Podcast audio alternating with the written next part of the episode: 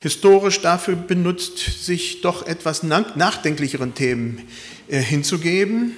Ja, so die letzten drei Sonntage wurden dann historisch für die letzten Dinge benutzt oder für das jüngste Gericht oder wie heute dann für das ewige Leben. Heute ist das Thema ewiges Leben eigentlich dran und ich will das aufgreifen, wie es auch ursprünglich so im Kirchenjahr gedacht war. Der Predigtext aus der Losung, der heute dafür ausgesucht wurde, ist Lukas 12, 42 bis 48. Da steht, der Herr aber sprach, wer ist denn der treue und kluge Verwalter, den der Herr über seine Leute setzt, damit er ihnen zur rechten Zeit gibt, was ihnen zusteht? Selig ist der Knecht, den sein Herr, wenn er kommt, das tun sieht. Wahrlich, ich sage euch, er wird ihn über alle seine Güter setzen. Wenn aber jener Knecht in seinem Herzen sagt, mein Herr kommt noch lange nicht und fängt an, die Knechte und Mägde zu schlagen, auch zu essen und zu trinken und sich voll zu saufen, dann wird der Herr dieses Knechts kommen an einem Tage, an dem er es nicht erwartet und zu einer Stunde, die er nicht kennt, und wird ihn in Stücke hauen lassen und wird ihm sein Teil geben bei den Ungläubigen. Ups, habe ich das gemacht?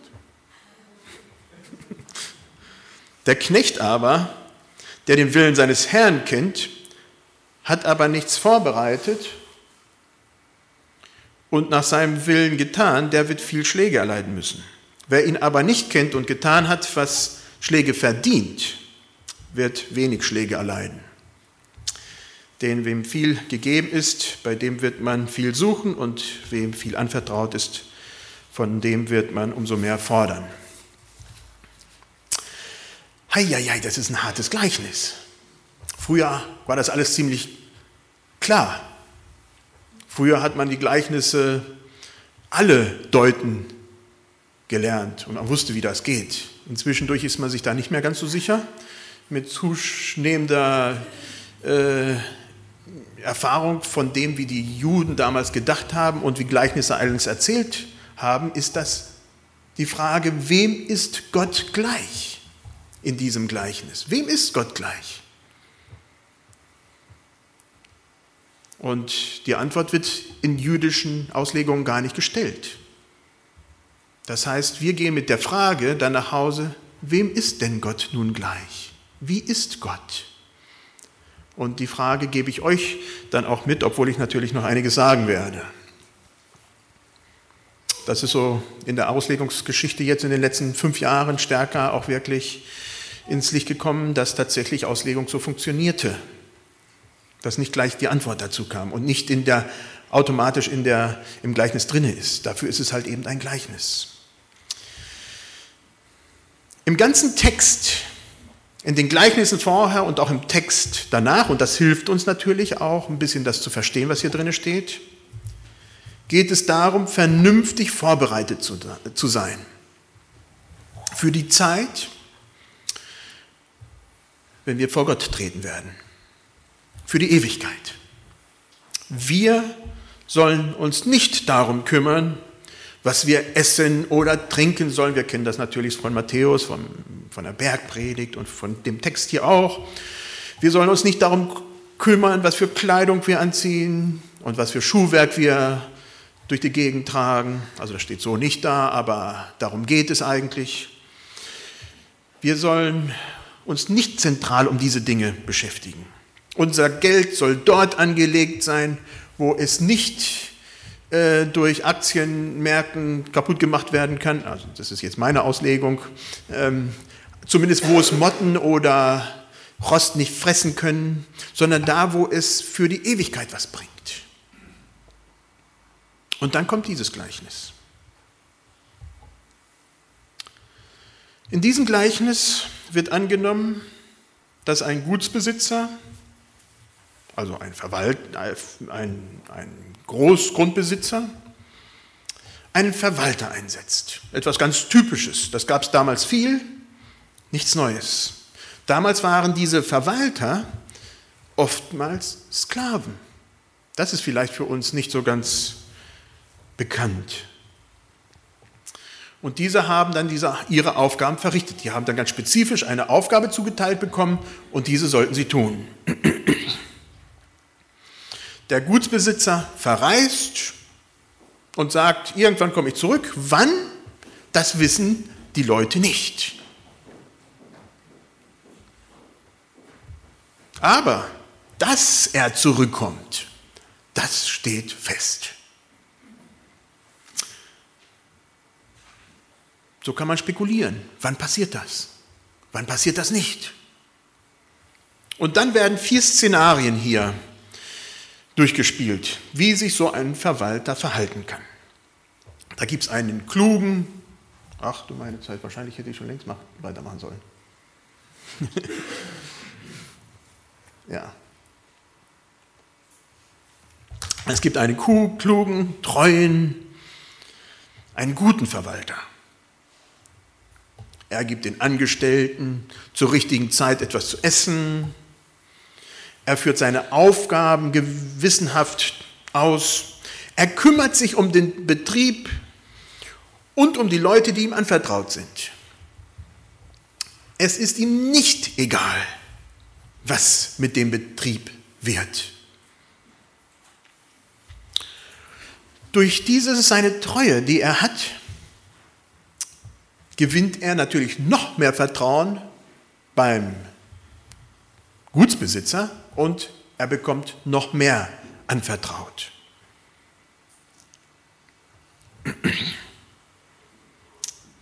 Er bekommt, sagt, steht hier sogar, alles anvertraut, was dieser Gutsbesitzer hat.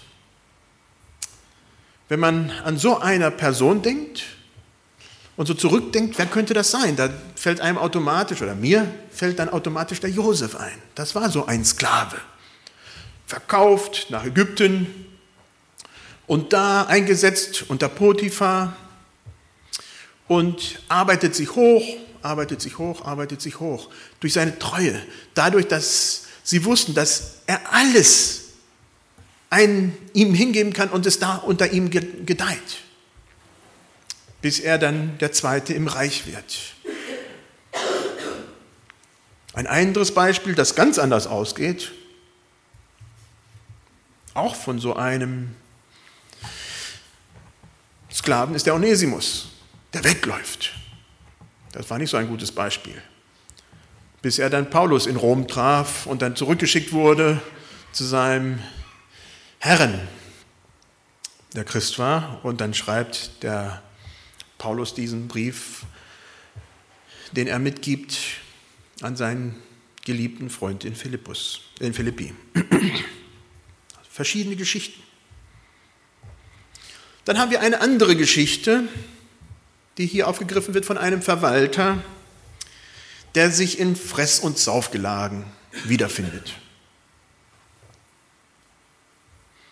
Er schlägt die Angestellten, er tut geradezu so, als ob ihm der Betrieb gehört. Ernüchternd. Jemand, der missbraucht. Und auch dann wäre noch sein Verhalten schlimm und rüpelhaft. Das wäre nicht normal und nicht gut. Er nutzt die vorhandene Zeit, um andere zu unterdrücken und selbst in Exzess zu leben.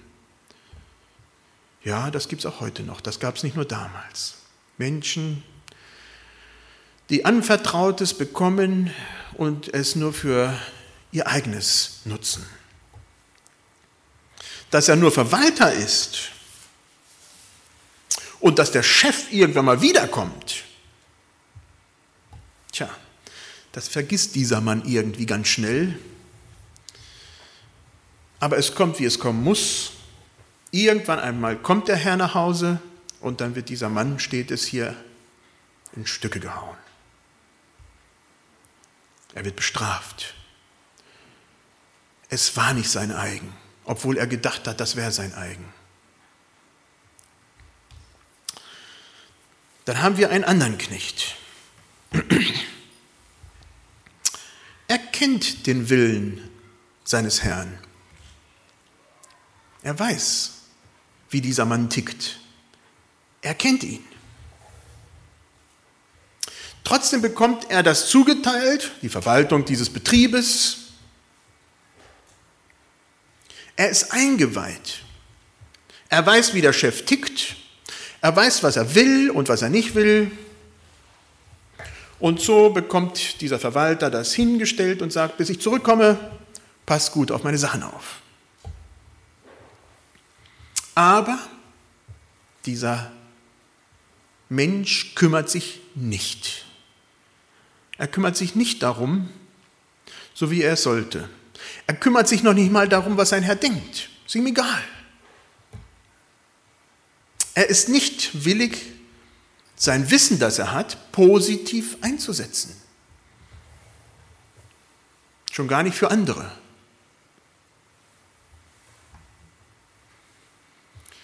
Das kommt beim Gutsbesitzer auch nicht gut an.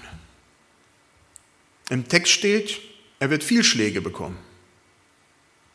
Die Strafe wird nicht ganz so hart sein wie bei dem anderen, der in Stücke gehauen wird, aber es gibt Hiebe. Und dann haben wir als letztes einen anderen Knechten, der diesen seinen Herrn überhaupt gar nicht kennt.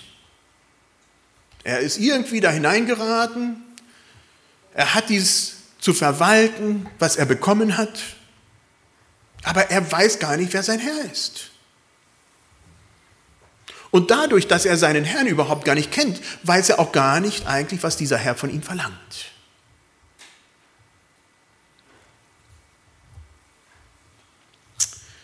Er verhält sich schlecht, ja, der verhält sich tatsächlich schlecht. Er hätte sich besser verhalten können, auch wenn er den Willen seines Herrn nicht kannte, auch wenn er den Herrn überhaupt noch nie gekannt hat, hätte er wissen müssen, dass man so schlecht sich nun auch nicht benehmen muss.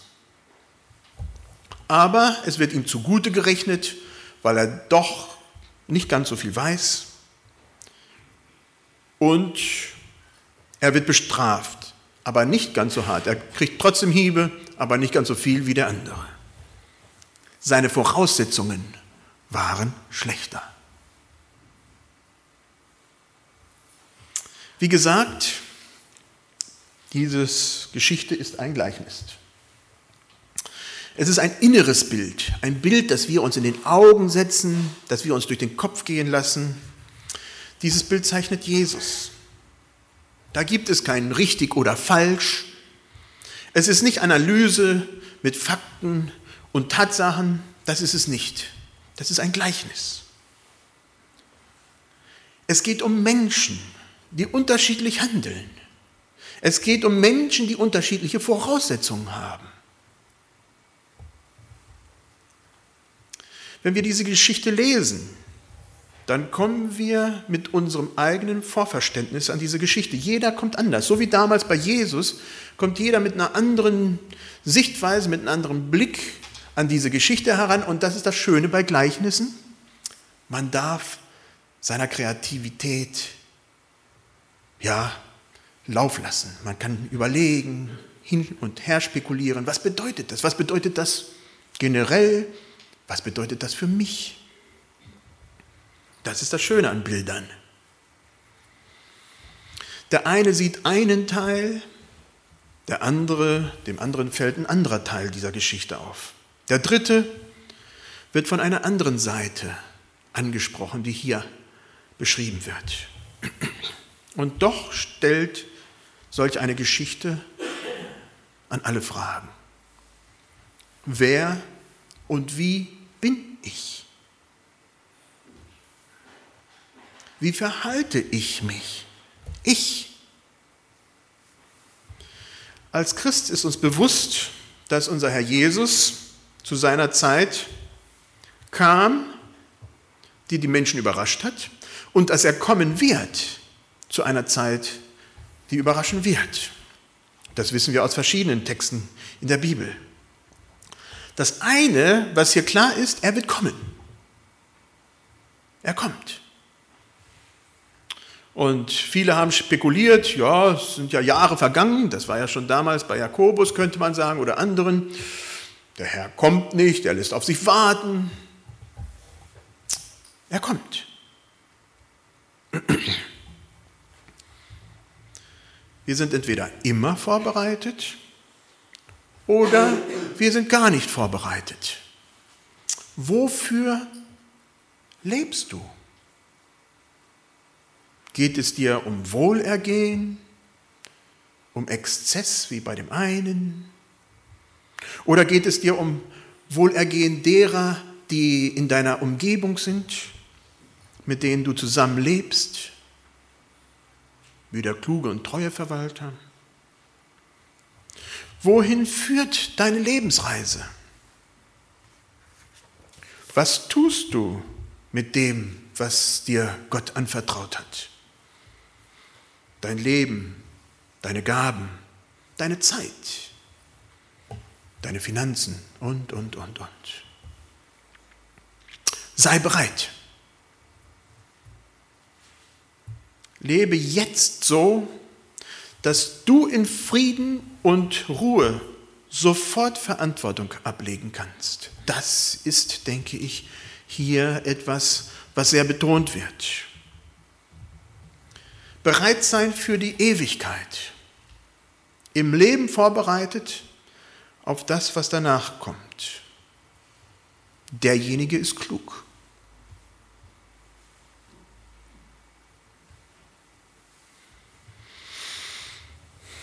Der Text drängt uns.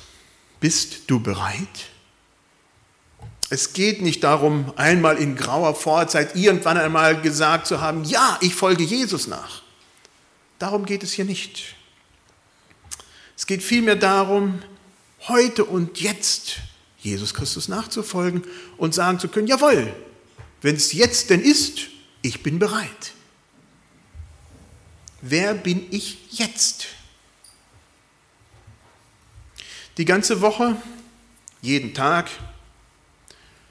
In der vergangenen Woche geht mir der Tod vom Vitus Josias nicht aus dem Kopf. Wir hatten seine Beerdigung am Montag. Konnten wir den Tod vorausahnen? Das können wir nicht. Es hätte auch ganz anders kommen können. Sein Tod kam insofern plötzlich. Keiner von uns hier, die wir hier sitzen, weiß, ob wir morgen hier sind. Keiner. Oh, wir können denken, dass das alles klappt und dass äh, alles so wie immer geht. Aber eine Garantie gibt es nicht. Es gibt Lebensversicherung, aber das Leben kann man nicht versichern. Man kann den Tod versichern, dass jemand anderes dann noch etwas zum Leben hat. Aber man kann doch nicht versichern, dass man lebt. Keiner kann das. Wir haben unser Leben nicht in der Hand. Das haben wir nicht. Heute nicht und auch morgen nicht. Und doch ist es uns anvertraut. Das ist, was hier im Text steht. Wir haben es bekommen. Wir haben dieses bekommen. Es ist uns anvertraut worden. Für die Zeit, für die wir dieses Leben haben. Nicht zur Ausnutzung für persönliche Faulheit, für Exzesse oder für andere selbstsüchtige Zwecke. Vielmehr ist uns unser Leben zur weisen, klugen Nutzung geschenkt worden. Nicht, ich möchte, das ist mir auch wichtig, ja, es muss eine Balance da sein. Nicht, dass wir uns sklavisch in die Arbeit stürzen und nicht zur Ruhe kommen. Ich denke, dafür haben wir den Sabbat, der im Alten Testament sehr wohl ganz klar gehalten wurde und wo wir oftmals sehr dilettantisch mit umgehen. Das heißt, wir haben tatsächlich den Befehl, auch zur Ruhe zu kommen und nicht Arbeit Gott werden zu lassen. Aber wir haben auch die andere Seite. Beides gehört zusammen, um ein vernünftiges, ausgewogenes Maß zu haben.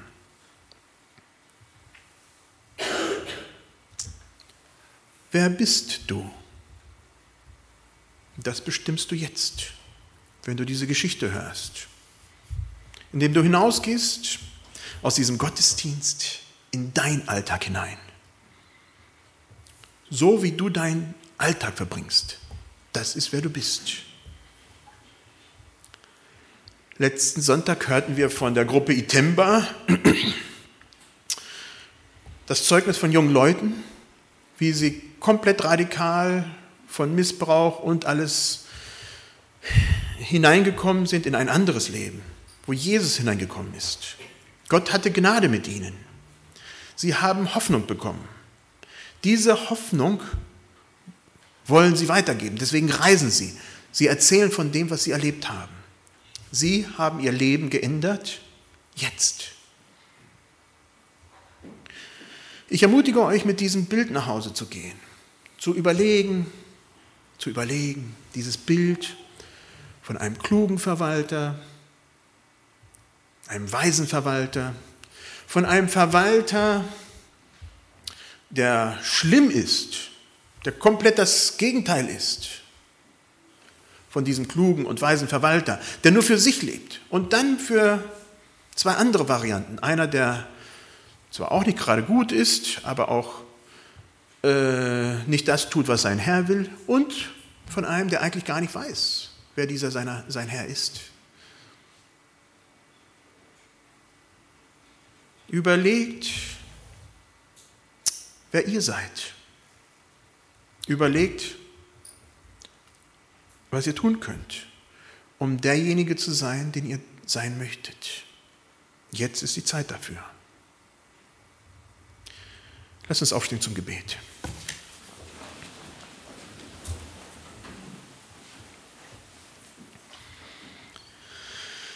Jesus Christus, wir danken dir dafür, dass du immer wieder so in Bildern gesprochen hast, dass wir nach Hause gehen können, nachdenken können, diese Bilder in uns bewegen können von verschiedenen Blicken, Blickwinkeln. Herr, wir wollen aber ehrlich mit uns sein, ehrlich mit dem, was du uns anvertraut hast in unserem Leben Herr, schenk du uns diese Ehrlichkeit uns gegenüber. Schenk uns die Kraft, auch das zu tun, was richtig ist, das zu verändern, was nötig ist. Wir wollen dir die Ehre geben, Herr. Amen.